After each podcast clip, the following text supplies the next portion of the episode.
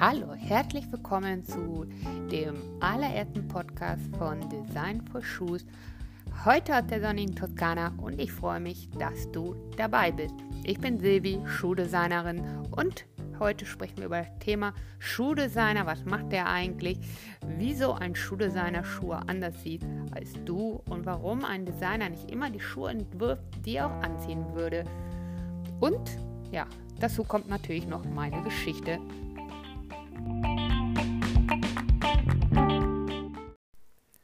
So ein bisschen habe ich ja gehofft, dass das Intro, also die Intro-Musik nie aufhört, weil ich jetzt ehrlich gesagt gar nicht so richtig weiß, wo ich anfangen soll. Fangen wir doch einfach mal da an, wie ich an diesen kuriosen Job gekommen bin. Ähm, ach so, noch eine kurze Info, wenn ich von Schule seiner rede, heute und in weiteren Podcasts, da meine ich grundsätzlich sowohl die männlichen als auch die weiblichen Designer und hat nichts mit Bevorzugung oder Ausgrenzung zu tun. Es ist einfach für mich viel einfacher, wenn ich von dem Designer spreche. Ich habe sowieso schon immer diese, diesen Knoten in der Zunge. Und ähm, ja gut, das wäre geklärt. Also dann legen wir mal hier los. Ich bin, wie gesagt, Silvi, gebürtige Kölnerin, habe dort auch die Ausbildung zum bekleidungstechnischen Assistenten absolviert und bin dann mit einem Stipendium in der Tasche ab nach Italien gedüst. Das Ganze war vor mehreren Jahren, müssen wir jetzt gar nicht so genau wissen.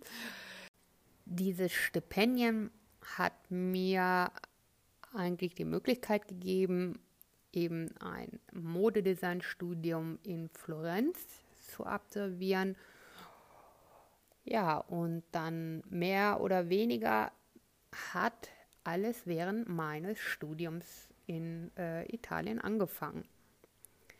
Weil dort wurden die Fächer Schuhdesign und Taschen angeboten und ich war sofort von dem Thema Schuhe angetan und noch äh, während des Studiums habe ich mich dazu entschlossen, mich auf Schuhdesign zu konzentrieren. Auch wenn heute noch oft fälschlicherweise geglaubt wird, wer Taschen machen kann, kann auch Schuhe machen. Nein, das stimmt so nicht ganz. Das sind zwei völlig unterschiedliche Bereiche. Naja, und äh, diese Entscheidung habe ich bis heute nicht bereut. Gut, und so bin ich dann von der Klamotte quasi auf Schuhe umgestiegen und ähm, habe dann erst in Florenz, also in Florenz habe ich das Studium erst eigentlich, also erstmal Klamotte zu Ende gemacht, bin dann auf die Schuhe umgestiegen und bin dann, ähm, habe dann noch einen anderen Kurs belegt, äh, was auf Modellisten, also Modellisten-Schnittmacher spezialisiert war. Und ja, dann dachte ich erstmal, so, das war's, ich bin fertig. Was natürlich nicht wirklich so ist, weil am Anfang ist der Weg dann doch recht schwierig, weil das, was man im Studium oder in Kursen lernt, noch lange kein Schuhdesigner ausmacht, weil das Wissen in der Schuhwelt, dass man äh, eigentlich hat, sich erst durch die Jahre durch Learning by Doing aneignet. Und dieses Wissen im Größenverhältnis steht wie die Erde zum schwarzen Loch, kann man dazu sagen. Also das, das kann man alles gar nicht in einer Schule lernen. Und ähm, man ist auch nie fertig mit Lernen, weil man jedes Jahr neue Techniken, Umsetzmöglichkeiten und ähm, neue Materialien kennenlernt und es geht halt immer weiter. Und äh, die Erfahrung macht dann letztendlich das Wissen, also die Erfahrung ist das, was eigentlich dann Wissensschatz bildet. Also je länger man diesen Beruf ausübt, desto mehr weiß man, was klappt, was weniger klappt und kann dann auch viele Sachen viel besser einschätzen. Aber dieses Unwissen, dass man so viel eben wissen muss in der Schulwelt, hat mir dann mehr oder weniger auch den Arsch gerettet, weil, weil ich echt fest geglaubt habe, ja, das klappt schon irgendwie, komm da rein. in dieses, also ich bekomme einen Fuß irgendwo rein, um durchzustarten. War gut. Und nach meinem Studium habe ich dann erstmal diverse Praktika gemacht, unter anderem auch in London. Bin dann beim, bin dann danach dann bei einem großen deutschen Konzern gelandet, das mir die Möglichkeit gab, sowohl in Deutschland auch in Italien zu arbeiten. Und so wie das am Anfang ist, fängt man als Junior an, steigt dann in die äh, steigt dann die Karriereleiter langsam auf, bekommt neue Aufgaben zugeteilt. Ja, und somit hatte ich das große Glück, in mehreren Bereichen arbeiten zu können. Angefangen von Kinderschuhen, dann Herrenschuhe, Damenschuhe, Casual, trendige Schuhe, dann mal für Retail, mal für Wholesale, was da alles gibt und ja, bis letztendlich zum Sneaker, wo ich dann auch letztendlich dann äh, auch hängen geblieben bin. Ja, und nach zehn Jahren angestelltem Verhältnis dachte ich mir, das kann es ja wohl nicht gewesen sein und habe mich dann nach einem Sabbatjahr und Bedenkzeit zum Sprung ins kalte Wasser, also zur Selbstständigkeit entschieden. Ich bin seit 2004 als Schuhdesignerin tätig und habe mich mittlerweile dann, was heißt mittlerweile von Anfang an, also ich bin jetzt seit ein paar Jahren selbstständig und habe mich direkt als Sneaker-Designerin spezialisiert. Also von Performance zu Lifestyle Casual, auf gut Deutsch gesagt, von Sport bis Alltagssneakers querbeet durch. Das liegt nicht daran, dass ich jetzt ein Sneakerhead bin und dir alle Modelle von Adidas aus den letzten 20 Jahren auszählen könnte, sondern weil äh, an einem Sneaker Materialien, Verarbeitung, Proportionen und äh, viele Details eben mega spannend sind, ne? Was man an anderen Schuhen eben nicht in diesem Ausmaß vorhanden hat. Wenn ich bzw. Schuhdesigner einen Sneaker betrachten, dann passiert das meistens aus einem ganz anderen Blickwinkel als bei einem Endverbraucher, also bei, als bei jemandem, der den Schuh kaufen möchte oder im Laden steht. Wenn du einen Schuh siehst, dann sagt dir dein Bauchgefühl, warum du den jetzt schön oder kacke findest. Das du sagst, der gefällt mir, weil ich die Farbe schön finde und weil ich das Material sehr schick finde. Äh, schwarz habe ich sowieso schon, heute nehme ich weiß, rosa, Glitzer oder was auch immer. Ein Schuhdesigner dagegen sagt dir, richtig, der Schuh ist cool, weil die Proportionen stimmen, weil das Material sehr hochwertig für den Preis ist, weil die Details sehr gut ausgearbeitet sind, weil vielleicht das Logo mit einer neuen Technik abgebildet wurde, um das mal ganz plump auszusprechen, und weil der Leisten eine ganz neue Form hat und einfach erstklassig im Verhältnis zur Sohle aussieht.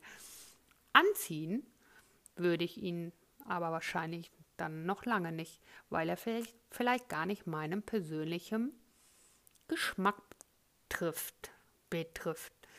Wie du siehst, betrachtet jemand aus der Schuhbranche grundsätzlich einen Schuh erst objektiv und schaltet danach auf die subjektive Betrachtungsweise um, sobald die Frage geklärt werden muss, ach so, ich soll den auch anziehen. Und das ist eigentlich einer der wichtigsten Grundsätze eines jeden Designers, der für eine bestimmte Zielgruppe entwerfen muss. Professionelle Designer entwerfen nicht für sich selber, sondern für das Unternehmen, den Kunden bzw. Auftraggeber und somit letztendlich für die Zielgruppe, für die der Schuh entworfen werden muss. Und ich glaube, das wird mir ein Designer aus jeder Branche so bestätigen können. Also verstehe mich nicht falsch. Das Projekt muss mir schon gefallen und das tut es auch meistens zu 99 Prozent. Aber es geht nicht um Selbstverwirklichung in einem Auftrag und man darf, seine, man darf seinen persönlichen Geschmack eben nicht auf den Schuh stülpen für ein Projekt, für das man bezahlt wird. Das ist schlicht und einfach nicht professionell. Also nochmal zusammengefasst, persönlichen Geschmack raushalten aus dem Job und anhand der Zielgruppenvorgabe den Job erledigen. Ganz einfach. Das Thema Zielgruppendefinition besprechen wir noch äh, ausführlich in einer späteren Folge, wo ich das Ganze dann noch etwas mehr vertiefen werde. Gut, wo war ich stehen geblieben? Ja, wenn ich ein, wenn ich eine Kollektion entwerfe, dann mache ich das natürlich nicht alleine. An einer Kollektion arbeiten viele Leute, weil der Prozess äh, in vielen unterschiedlichen Aufgabenbereichen unterteilt ist. Normalerweise fängt alles bei einem Briefing an, egal ob man in einem großen Unternehmen arbeitet oder für einen einzelnen Kunden, das genau enthalten sollte, was gebraucht wird. Das Briefing kann äh, ganz unterschiedlich aufgebaut sein. Entweder werden dort Abverkäufe aus der vorigen Saison berücksichtigt oder wenn es sich um ähm, das erste Projekt handelt, dann ist in einem Briefing die Idee, die, äh, also die Idee, die Aufgabe so genau wie möglich beschrieben. Dazu gehört auch, äh, für welche Saison gearbeitet werden soll, also Sommer- oder Wintersaison, weil klar, für den Winter kann ich kann ich schlecht Sandalen vorschlagen, logisch. Äh, nützliche Infos sind auch, für welchen Markt entworfen werden soll, weil das Ver äh, Kaufverhalten in Europa in den verschiedenen Ländern unterschiedlich ausfällt. Während in Deutschland auf äh, Funktion und Preis großen Wert gelegt wird, steht in, im Süden der modische Aspekt mehr im Vordergrund und ähm, das Briefing wird dann in Form von einer Liste von Bildern oder Erläuterungen erstellt. Äh, letztendlich egal wie. Hauptsache, es ist, äh, es ist verständlich erklärt, was die Kollektion oder der Auftrag beinhalten muss. Danach gibt es eine Timeline zu berücksichtigen, einen äh, Abgabetermin und ich bzw. der Schuldesigner macht sich dann an die Arbeit. Je nach Vorgabe werden dann die Ideen auf das Papier gebracht. Also bei mir auf das digitale Papier, iPad oder Computer. Grob gesagt beinhaltet der Vorschlag, den ich dann mache, Farb- und äh, Materi Materialvorschläge, welcher Leisten für die Idee geeignet ist. Bei Bedarf auch ein Sohlenentwurf. Es kommt eben ganz darauf an, was gebraucht wird, was gefragt wird und am, an welchem Punkt die Kollektion steht. Ob es sich hier um ein äh, bestehendes Unternehmen handelt, die neue Ideen brauchen, oder ob es sich um ein Start-up handelt, die ganz bei Null anfangen.